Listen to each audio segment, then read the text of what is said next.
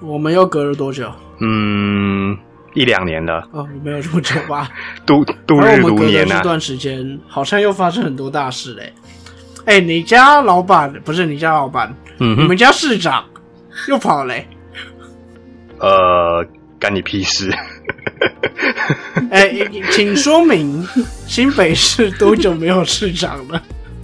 这八年来，新北市有多少时间没有市长？身为前市民，我一定要出来讲话。就算我们没有市长，我们治安也是很棒，都要归功于市长。你们的治安非常棒，绝对没有人会开枪打当铺。对对对对，板桥啊，还是新庄啊，都治安非常的好。各位听众朋友们，大家好，欢迎收听中议题。您中意什么议题呢？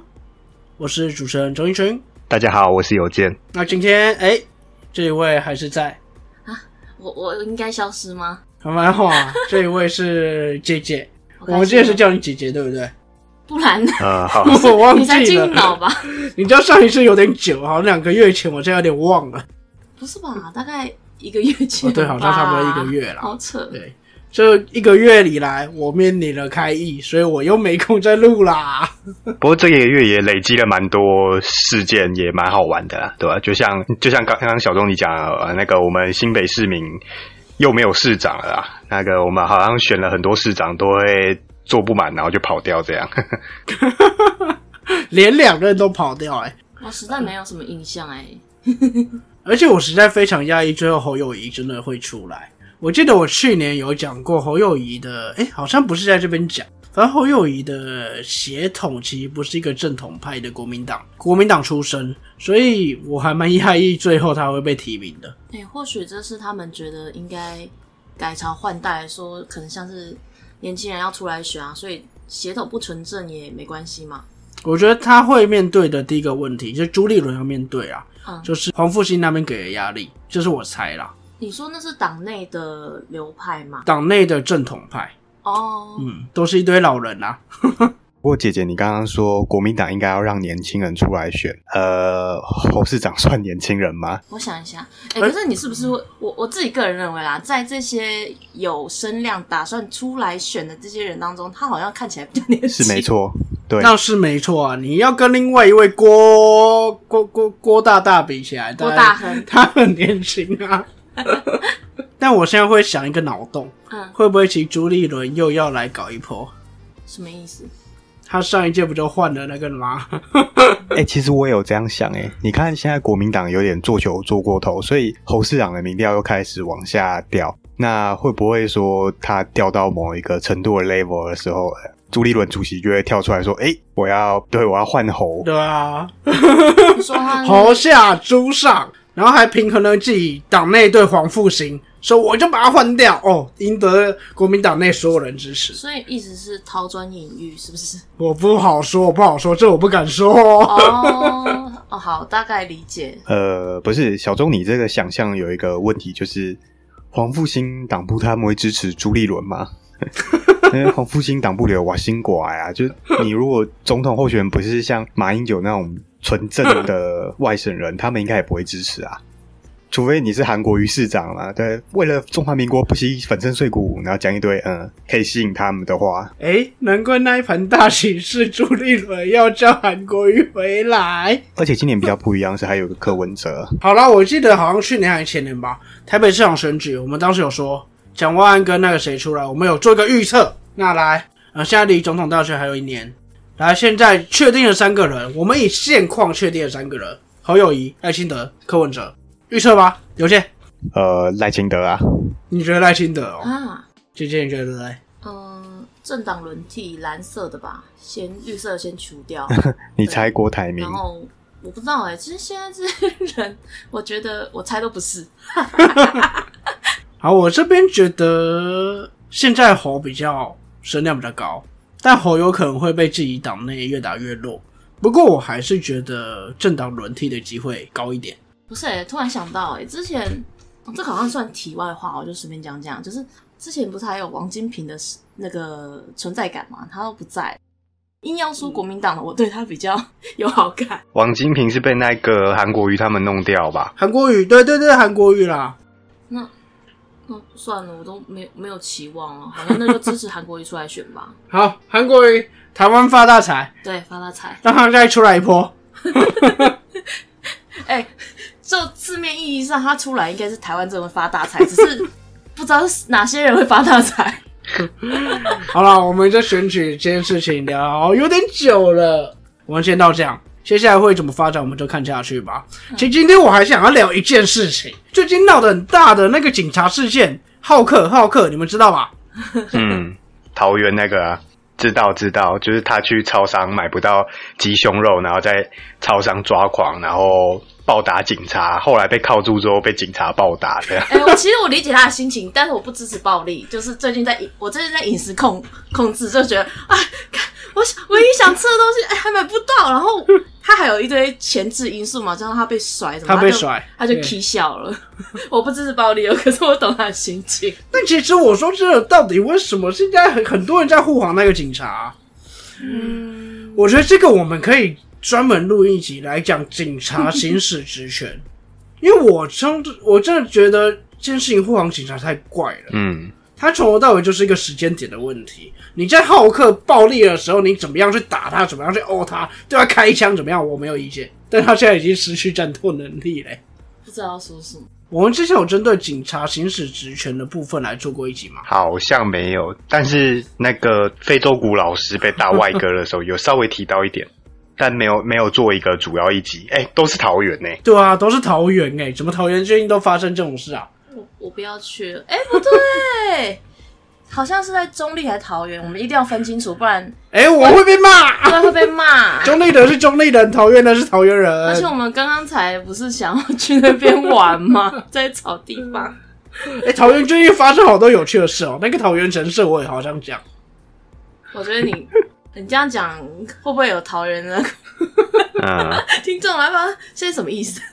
好，我觉得警察这件事情我们先不多讲，但真的好像可以来做一集警察刑事职权的一个嗯合理之处、不合理之处，嗯我们可以把一些案例拿出来讲。我来编一些那些无脑的叫什么礼盲滥情的人啊，我这样是不是太凶了？嗯，圣母吧，他们不会啊，他们以后都会当国民法官，哦 你就会被他们审到。然后我一不是啊，定会把你那也要我有犯罪才会被审。啊。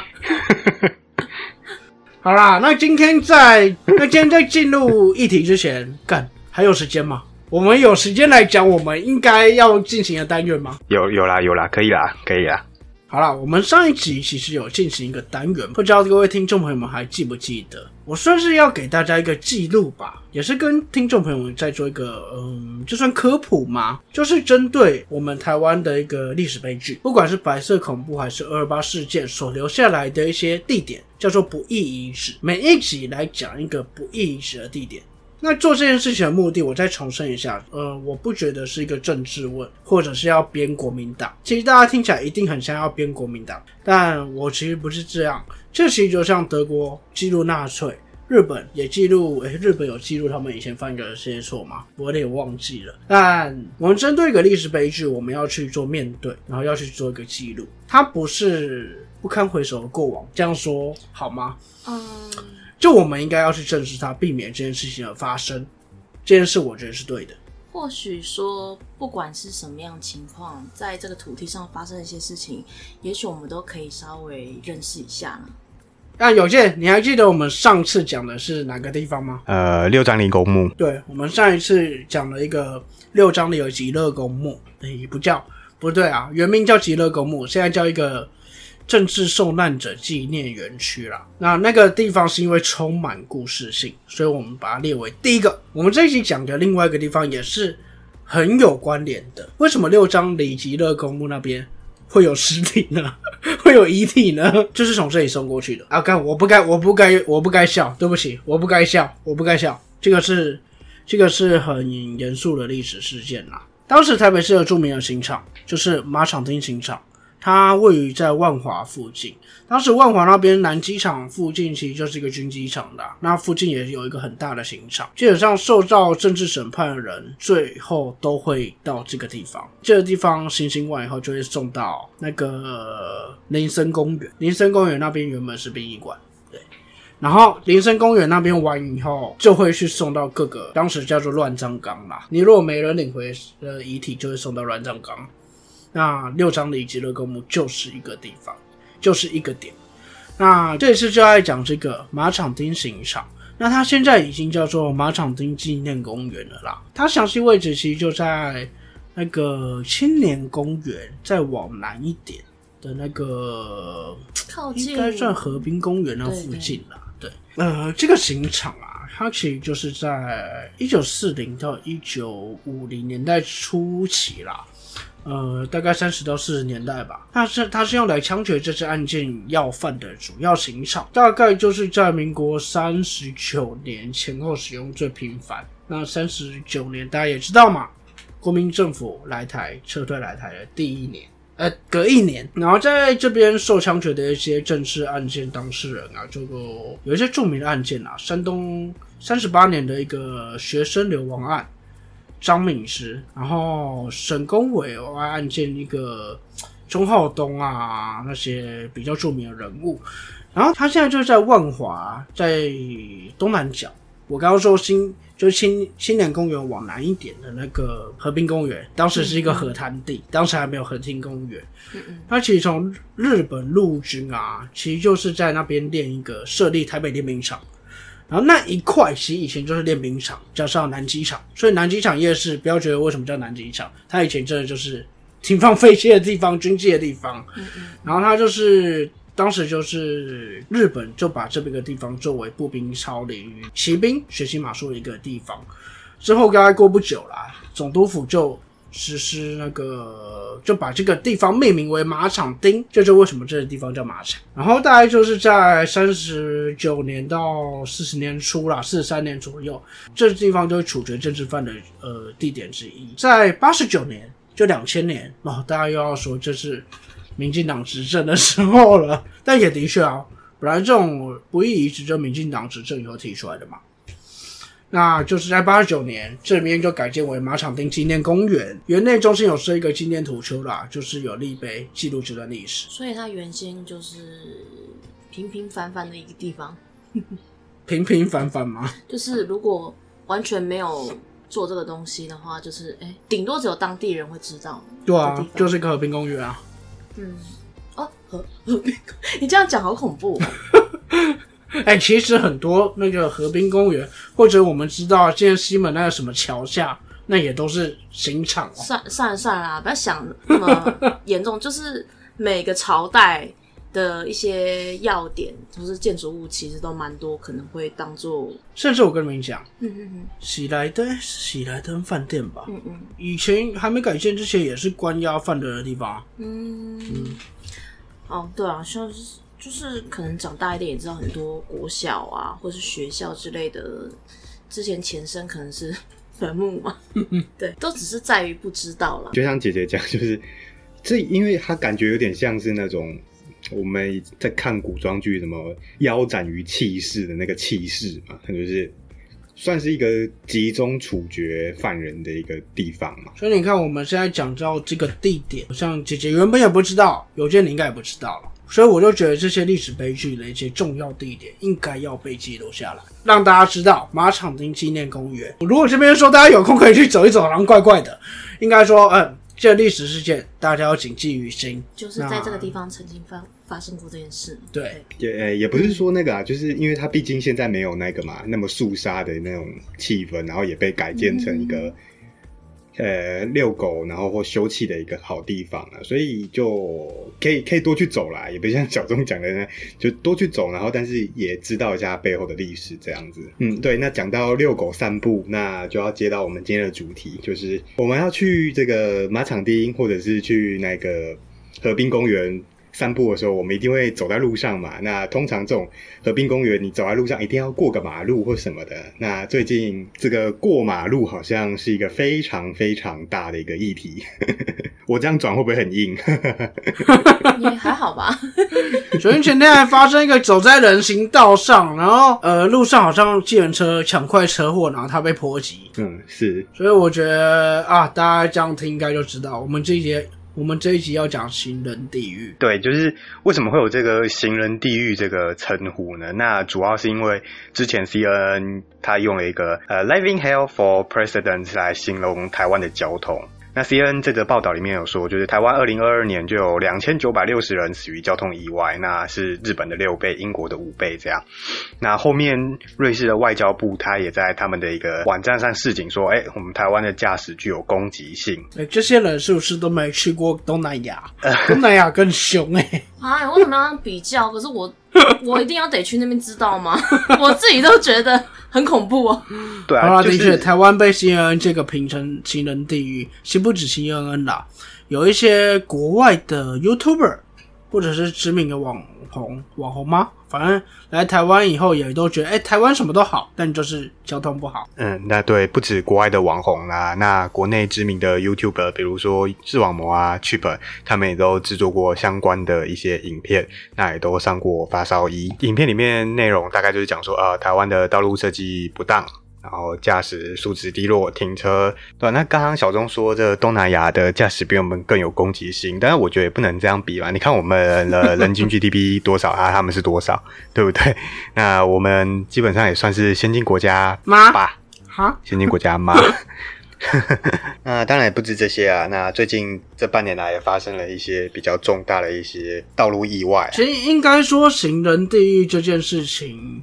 会被讨论这么大，是台中过年的时候那件事情。那个台中那个客运左转吧，然后说晚上视野没看到，然后撞死了。诶，是推着婴儿车的，推着婴儿车的一位妇女，就有两个都死掉了。对对，然后只有爸爸留下来嘛。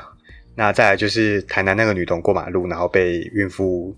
左转没看到，然后就这样碾过去，这样。然后还有我忘记哪个县市，那个影片超惊悚的。嗯，那是学校前的斑马线，过马路，小朋友过马路，绿灯过马路，结果一台车直接冲过去，完全不想停，然后是急刹以后停在小朋友面前，然后有另外一个应该家长吧过来直接拍那个拍超大力拍那个驾驶那个前面那个叫什么？那叫什么？对，引擎盖，引擎盖，对对对。可是。最近就是好像交通议题是被刚好都有点到，像是台中捷运那件事情，也是让人觉得蛮不知道该怎么讲，虽然无关行人。但中捷那件事情哦，这也很大。但中捷那件事情，我们厂商一定是有个问就责问题。但是你是怎么稽查厂商，这也是台中市政府的问题。因为捷运附近的工地都是要有定期稽查跟严格把关的。那再来台中的捷运终结自己的 SOP 问题，这件事情其实可以讨论的东西蛮多的啦。只是觉得有点感慨，就是最近的交通的意外实在是不少，意外频传。呃，也不是，可能也不是最少，正好点开了一个，就是大家的焦点就开始放在这边了，开始愿意去多讲这件事嘛，这样子。我觉得这是好事啦。虽然当然，我觉得有人，但宁愿去正视它会比较好。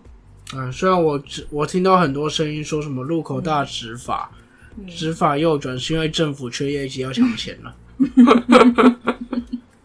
这好像是月经文，不觉得吗？对，其实刚刚姐姐讲的那个，我觉得台中捷运我们可以另外做一集啦，因为那个点可能跟行人地狱不太一样。那在于行人地狱这一块，就是刚刚小钟讲的。那个这个月一号，政府宣布说路口大执法，就是只要转弯车没有礼让行人，就一律开罚三千六这样。哎，这个重点是那个哦，罚则加倍，罚则现在变三千六，而且是好像是记三点，有记点对，有记还是两点，三点我有点忘了。对对，记点也是加倍。对，这个我们下一集我们查一下，我们是后补。我记得是罚则加倍，罚则确定加倍嘛，三千六。但是这一点我记得也是加倍，我忘记是两点还是三点了。哎，很重哦！你知道那个记点是半年六点，你驾照就是被吊扣。对，没错，那驾照被吊扣，你就不能开车。虽然台湾无照驾驶好像蛮多。对，那基本上这个路口大执法过后，就有一派，我也不知道该说是侧翼粉装还是怎样的讲法，他们就是讲刚。小钟讲啊，政府无作为啊，你只会无脑开单，然后和人民抢钱，然后徒增这个行人跟驾驶间的对立，这样。那反正你也政府刚发六千块，现在要收回去了。所以对啊，所以那那时候大家讲说，民进党发六千是在买票，这根本屁话吧。好，那国民党方面也有一些议员啊、立委就讲啊，那个基层远景啊，都说白痴才开单这样。虽然我觉得这个基层远景的意思应该是说，在有疑虑的情况下，白痴才开单，但是被他们讲成说这个政策很白痴这样子啊。我听不太懂什么叫做白痴才开单，是看到像白痴才开单吗？那其实就是远景在讲那个嗯有些有疑虑的情情况，嗯。你开单又会受到驾驶的挑战，又会受到行人的挑战，所以宁愿从宽认定就不开单。对，就是有点像最近新闻在报的啊，就是明明那个人只是站在斑马线旁边等着买东西，然后结果车开过去，然后就被开单这样，然后就一堆人讲说啊，对啊，你看这乱开单啊，白痴的啊，然后那个什么啊，那怎样怎样怎样，对。那我们的那我们刚宣布要选总统的柯主席还有讲啊，这个是呃，他可以不用提吗？这个做法你不用可以你可以不用提他吧脚痛医脚不是你要这样讲才会发现说，你看上一集我们讲的那个议题啊，那个鸡蛋的议题，柯主席好像也讲了一样的话。呃是吗？他是不是遇到这些重大争议，然后都会先骂说我们的政府只能头痛医头，脚痛医脚？他其实跟吼吼揍歹敌差不多，你不觉得吗？哎、我们再讲下去，我们要就要被说民进党车衣啊！啊，不用就，是啊，我不用讲的时候会是啊讲啊。你们的立场听起来都是这样。好，刚刚可能听众朋友没有没有听清楚，我们伟大的柯主席是说，哦，这件事情你这样做就是头痛一头，脚痛一脚啊，不然你要医哪来？可能他不是学西医的吧？啊，不对，中医派是中医派。再来就是比较有建设性的一个建议的在野的建议，就是时代力量，他就讲很多路口优化啊、斑马线内缩，然后交通文化改善之类的方法。有建真的是时代力量的车衣，哦，呃，有件就很喜欢时代力量。也还好啦，就嗯，不好说哎、就比较有建设性啦，对吧？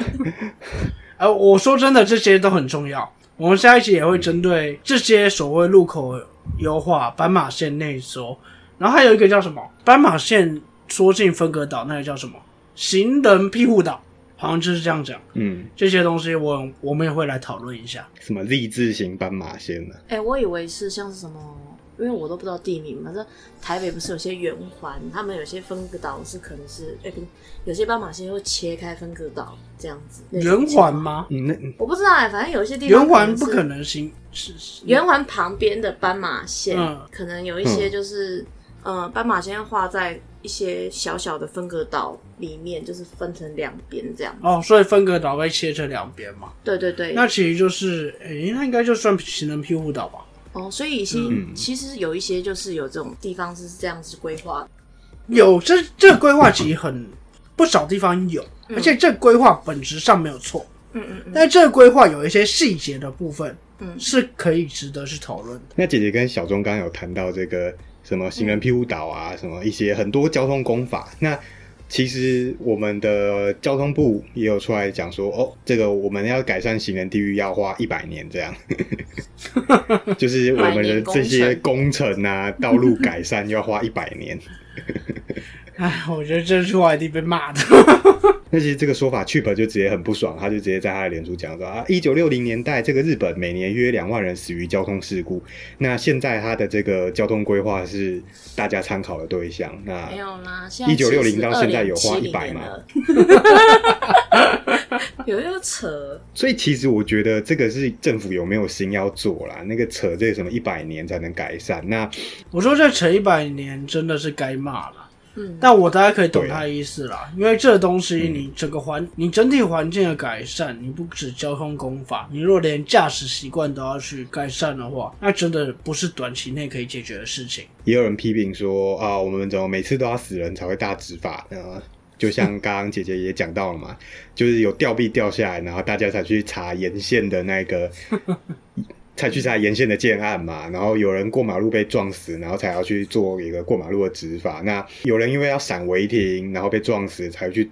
那一个才去做一个违停的大执法，虽然说有立委把这个违停的检举线缩了，对，其实蛮难过的，因为交通意外一直都是频传的，可是不管呃国内骂或是那些观光客骂也好，嗯，应该说其实大家都不希望这件事情发生，但是这件事情很难改变，是因为说你只要一碰路这种东西，一定会有人猛烈的去说这样很不方便，所以这就是大家都不愿意改变的一个情况。那我觉得大执法这件事情，呃，你很难去讲啊，因为其实警力就是有限，我们政府的资源就是有限，所以你不可能一直让他们去抓这个用力在每个路口都是警察，不可能一直这样做啊、嗯嗯嗯，那我觉得你要做的是一个，你还是你还平常还是要去抓，但这一次的大执法，我觉得重点是在于罚则的加重，这个我觉得才是重点。嗯，就是要让民众知道说，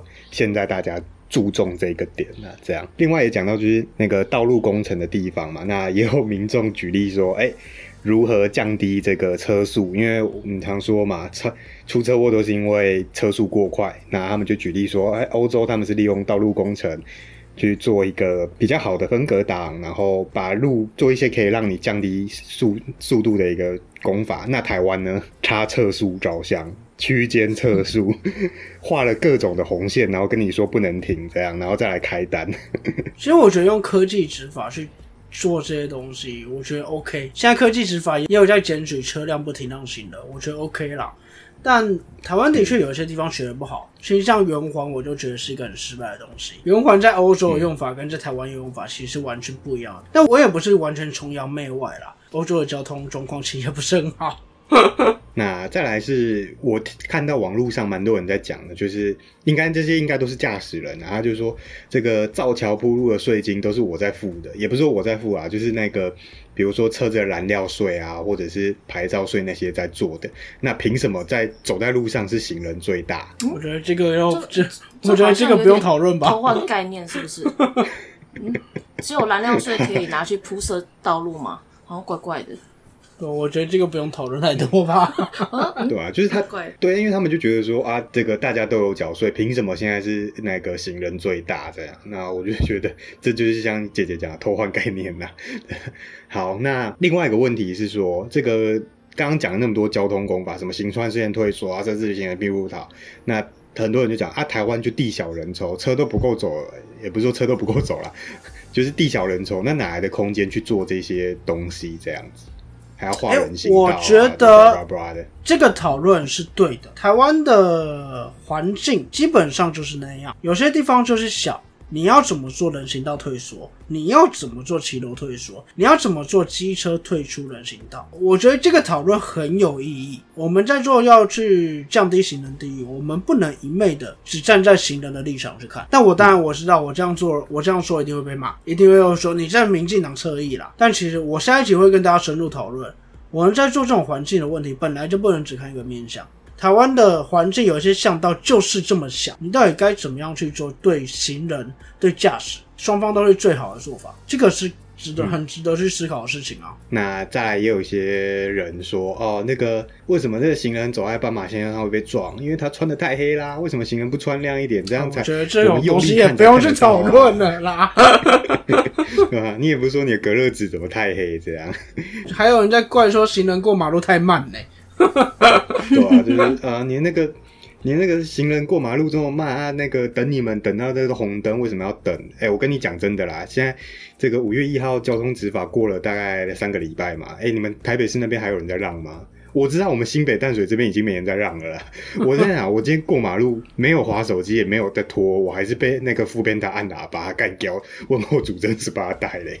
所以我真的觉得这一件事情，行人地狱这件事情，要从很多面上去看。你从驾驶习惯，你从环境问题，这两个是完全不一样的层级。但是这两个的问题，你都应该要去解决。那要怎么解决？有人可能就很站，像我知道那些你刚刚提到的粉砖们，他其实他们都很偏在就是行人的角度去看事情。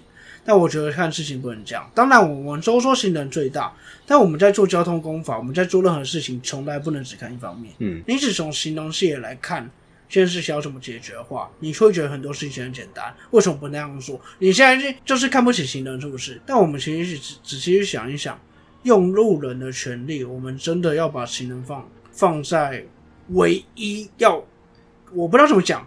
就是你一一定要去讲白一点，驾驶驾驶权利都不用顾了嘛？我觉得不能这样嘛。那这边详细的论述，我们就下一期来讲。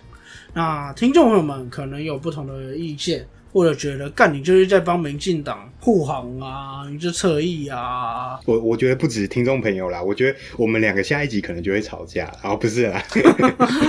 好，那我们吵起来啊，然后解散啊，只有我跟姐姐录啊。血流成河。